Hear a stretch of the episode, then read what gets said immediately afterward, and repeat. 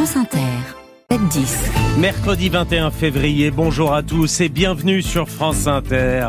Laurence Thomas, bonjour. Bonjour Nicolas, bonjour à tous. À la une de l'actualité, l'entrée ce soir de Missak Manouchian au Panthéon. Et nous verrons avec Simon Le Baron le déroulé de la cérémonie et écouterons aussi dans ce journal la colère du fils de Joseph Epstein, résistant juif polonais, compagnon d'armes de Manouchian.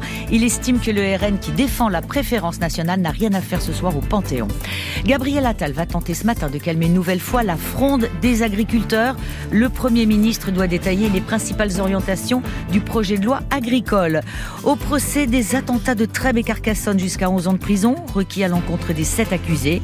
Dans la course contre la montre écologique, les Japonais vont lancer dans l'espace d'ici l'été un satellite en bois de Magnolia. Et les invités d'Inter ce matin à 7h50, Sonia De Villers, bonjour. Bonjour à tous. Manuel Valls, ancien Premier ministre, publie dans le monde une une tribune virulente contre l'abolition du droit du sol à Mayotte. Lui qui s'est montré si ferme, tenant d'une ligne dure sur les questions migratoires ces dernières années, en quoi le droit du sol est-ce différent?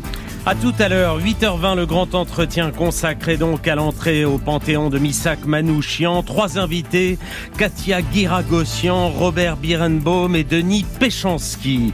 9h20, Léa Salamé reçoit elle, le journaliste Darius Rochepin. France Inter.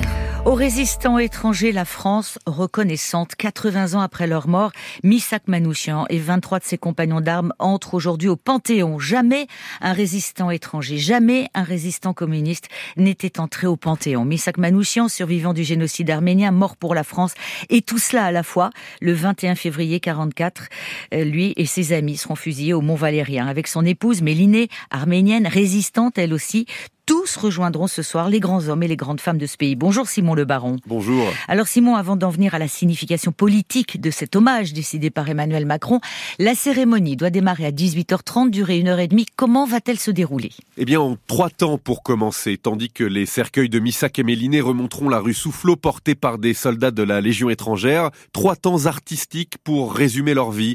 Le génocide arménien qui les fit orphelins, le choix de la France et du communisme et la résistance. Ensuite, ce sera l'entrée dans le Panthéon. Leurs compagnons les suivront, symboliquement, grâce à une mise en scène annoncée comme innovante. Enfin, Patrick Bruel, qui a rendu hommage en chanson à Manouchian, lira la dernière lettre de Missak à Méliné. Arthur Teboul, du groupe Feu Chatterton, interprétera L'affiche rouge, le poème d'Aragon, inspiré de cette lettre et mise en musique par Léo Ferré. Ils étaient 23 quand les fusils fleurirent.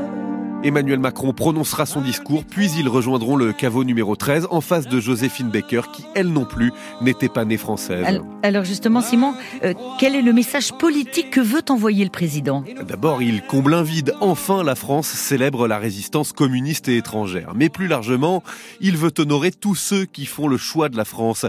Être français ne tient pas à l'origine, ni à la religion, ni au prénom, mais à la volonté, explique l'Élysée. Pas de doute pour Emmanuel Macron, c'est un moment politique en témoignent ses réserves émises sur la présence de Marine Le Pen, qui sera là malgré tout.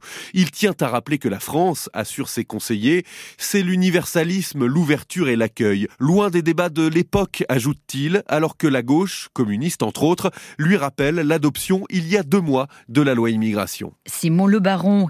Oui, et parmi les invités à cette cérémonie, Georges Dufaux-Epstein. Son père, Joseph Epstein, chef des francs-tireurs et partisans de la région parisienne, fut arrêté en même temps que Manouchian en 1943. Il sera exécuté lui aussi deux mois plus tard au Mont Valérien. Son nom sera gravé en lettres d'or à l'entrée du caveau de son ancien compagnon de résistance. Une reconnaissance et une grande émotion pour ce héros juif polonais. Mais son fils regrette la présence de membres du Rassemblement national à cette cérémonie et Marine Le Pen notamment invitée selon le protocole comme présidente du groupe RN à l'Assemblée nationale. Euh, Georges Dufaux-Epstein avec Faustine Calmel. Elle est députée. Elle a une légitimité, il y a des gens qui ont voté pour elle. Par contre, je crois qu'elle aurait eu la décence de ne pas accepter cette invitation. Lorsqu'on défend la préférence nationale, lorsqu'on défend le droit du sang et non pas le droit du sol, lorsqu'on se propose d'expulser tous les immigrés qui n'ont pas de papier, on n'a rien à faire au Panthéon, là où justement on va rendre hommage c'est Manouchian. Il était apatride, donc il était expulsable. Si on écoute Marine Le Pen, Si par malheur je croise ces pas, je ferai tout pour l'éviter. Pour moi, c'est une imposture. Georges Dufaux-Epstein avec Faustine Calmel. La panthéonisation de Missak Manouchian à suivre ce soir sur Inter dans un 18-20 spécial. L'actualité judiciaire et les réquisitions au procès des attentats de Trèbes et Carcassonne. Des peines de 8 mois à 11 ans de réclusion ont été requises devant la cour spéciale, la cour d'assises spéciale de Paris. Au bout de plus de 5 heures de réquisitoire, 5 semaines d'audience, les avocats généraux ont réclamé la condamnation de l'ensemble des sept accusés. Mais on a également rappelé qu'en l'absence du terroriste mort dans l'assaut du GIGN, il n'était pas question, Charlotte Piret, d'en faire des accusés de substitution. Si Radouane Lagdim avait été dans ce box, évidemment que nous aurions requis la peine maximale à son égard. J'aurais aimé le faire. Mais comme souvent, dans les procès d'attentat, il faut compter sans celui ou ceux qui ont directement tué, blessé, traumatisé. Alors, le parquet national antiterroriste s'est aussi employé à faire de la pédagogie. Nous ne répondrons pas à la vengeance par la vengeance, ont revendiqué les avocats généraux. Ceux qui sont là ne sont pas des accusés de substitution. Cela peut être décevant, mais c'est cela la justice. Et de fait, sur les sept accusés, seuls deux méritent selon elle des condamnations criminelles, quatre la qualification terroriste. Ainsi, ce sont huit mois de prison ferme requis à l'encontre du frère hébergeur, selon le qualificatif du parquet, quatre ans pour le TSE qui n'a pas dénoncé le terroriste, six et huit ans de prison à l'encontre des boss des cités Ozanam et Fleming. C'est finalement envers l'ami de tous les jours qui, par son action, a rendu possible ce projet mortifère et la petite amie préférée à la fois dissimulatrice et radicalisée. C'est envers ces deux-là que les avocats généraux se veulent les plus sévères, requérant 10 et 11 ans de réclusion. Charlotte Spiret, les agriculteurs ne lâchent rien. À trois jours du salon de l'agriculture, les manifestations s'intensifient. Autoroute A62, A9 bloquée, centrale d'achat visée. Ils estiment que les choses ne vont pas assez vite. Gabriel Attal, le Premier ministre, doit faire des annonces ce matin à 9h à Matignon et on devrait en savoir davantage, Steven Goyer, sur la loi d'orientation Oui, pour montrer que Matignon a bien reçu le message lancé par les agriculteurs, il sera question de simplification sur le stockage de l'eau, sur les réglementations des haies, des mesures ajoutées au projet de loi d'orientation agricole, en plus de l'inscription de la souveraineté alimentaire dans la loi ou le fait de faciliter la transmission des exploitations pour les jeunes agriculteurs. Le Premier ministre doit également faire un point d'étape sur les annonces du 1er février, sur l'application des règles de la loi Egalim et le nombre de contrôles effectués pour vérifier que les grandes surfaces assurent une juste rémunération aux agriculteurs. Pas sûr que les annonces suffisent. Les syndicats veulent maintenir la pression jusqu'au bout, jusqu'à l'ouverture du salon. On ne lâchera pas l'affaire, prévient une cadre de la FNSEA vendredi après-midi. Une manifestation d'agriculteurs est déjà annoncée dans les rues de Paris jusqu'à la porte de Versailles, précisément là où s'ouvrira le salon de l'agriculture le lendemain matin.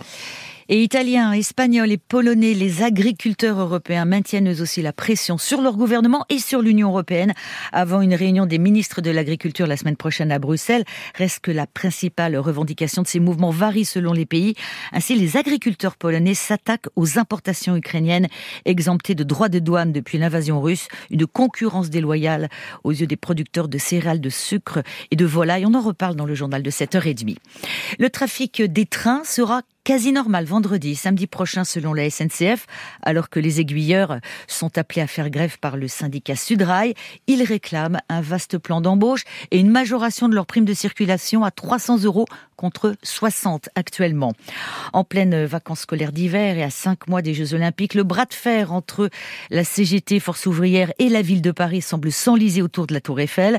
Le monument le plus célèbre de France restera fermé aujourd'hui encore, troisième jour de suite.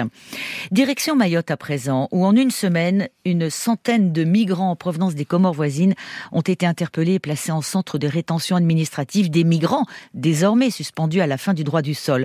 Dans l'île où un nouveau préfet doit arriver la semaine prochaine. Les barrages ne sont toujours pas totalement levés. La ministre déléguée à l'outre-mer promet une opération Wambouche ou deux dans les prochains jours, alors que les affrontements entre bandes rivales continuent. Autrement dit, une situation toujours chaotique pour les habitants et la vie économique de l'île. Témoignage de Bourarima Ali le responsable de la CGPME à Mayotte. Il est au téléphone de Béatrice Duguay. Ça fait plus de 15 ans que je suis chef d'entreprise sur le territoire.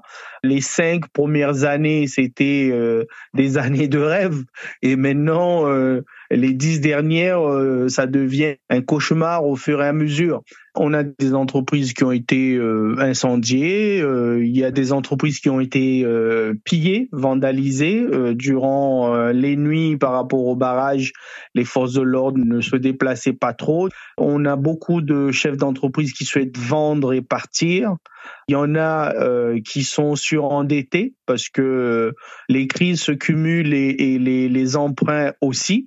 Maintenant, on est complètement désespéré parce que euh, une entreprise ne peut pas être viable économiquement, ne peut pas produire de la richesse euh, dans un climat d'insécurité comme euh, celle qu'on vit à Mayotte actuellement. Croire que le droit du sol est responsable de la situation que connaît Mayotte est une erreur d'analyse.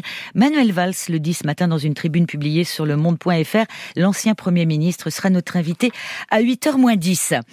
Un homme peut contrôler une souris d'ordinateur par la pensée. Après avoir greffé un implant cérébral sur un humain, Elon Musk, le patron de X, de Tesla, de SpaceX, mais aussi de Neuralink, donne des nouvelles positives des premiers essais cliniques. Les progrès sont bons, dit-il. Le patient semble s'être complètement rétabli sans effet secondaire. L'entreprise ambitionne de faire remarcher les patients paralysés, mais aussi de rendre la vue aux aveugles. Magnolia Forever, non seulement sa floraison est magnifique, mais voilà que le bois de cet arbre pourrait se retrouver dans l'espace sous la forme d'un satellite. Le Japon va tester l'été prochain cette alternative à l'aluminium qui enrobe traditionnellement les satellites, un bois aux propriétés intéressantes et qui a l'avantage d'être plus vertueux pour l'environnement, mais Loïc Dutoit, est-ce que ce satellite ne risque pas de partir en fumée en arrivant dans l'espace? Eh bien non, il ne peut pas brûler pour une raison toute simple. Il n'y a pas d'oxygène dans l'espace et sans oxygène, pas de combustion. Au-delà de ça, les Japonais ont choisi d'utiliser du magnolia, un bois particulièrement robuste. C'est une caractéristique fondamentale car les satellites encaissent des vibrations très violentes lors du décollage de la fusée. Le bois pourrait alors être une alternative aux satellites en métal. Pierre O'Malley est chef de projet des techniques pour préserver l'espace au Centre national d'études spatiales. Quand on a euh, des tempêtes, on voit les arbres qui subissent, ils fléchissent. Hein. Donc la fibre du bois a été façonnée au cours des millénaires pour justement avoir cette flexibilité sans, sans casser. Donc cette propriété mécanique, ça peut être quelque chose d'intéressant à exploiter. Et en plus, cette alternative en bois est plus vertueuse pour l'environnement, en particulier lors de la destruction du satellite. Lorsque les satellites ont fini leurs opérations, ils redescendent dans l'atmosphère. Et dans l'atmosphère, comme ils arrivent à des vitesses très importantes de l'ordre de 8 km par seconde, ils s'échauffent et euh, ils brûlent. Les satellites brûlent plus ou moins bien euh, de par leurs matériaux. En tombant dans l'atmosphère, un satellite en bois se réduirait en cendres biodégradables. A contrario, nos satellites ordinaires qui se multiplient à foison laissent des résidus d'aluminium qui créent des réactions chimiques en haute atmosphère et les effets de cette pollution sont potentiellement néfastes pour le climat. Merci Loïc Dutoit. Et merci Laurence Thomas. Dans trois minutes, le Zoom. Aujourd'hui en Chine, quand l'intelligence artificielle fait parler les morts.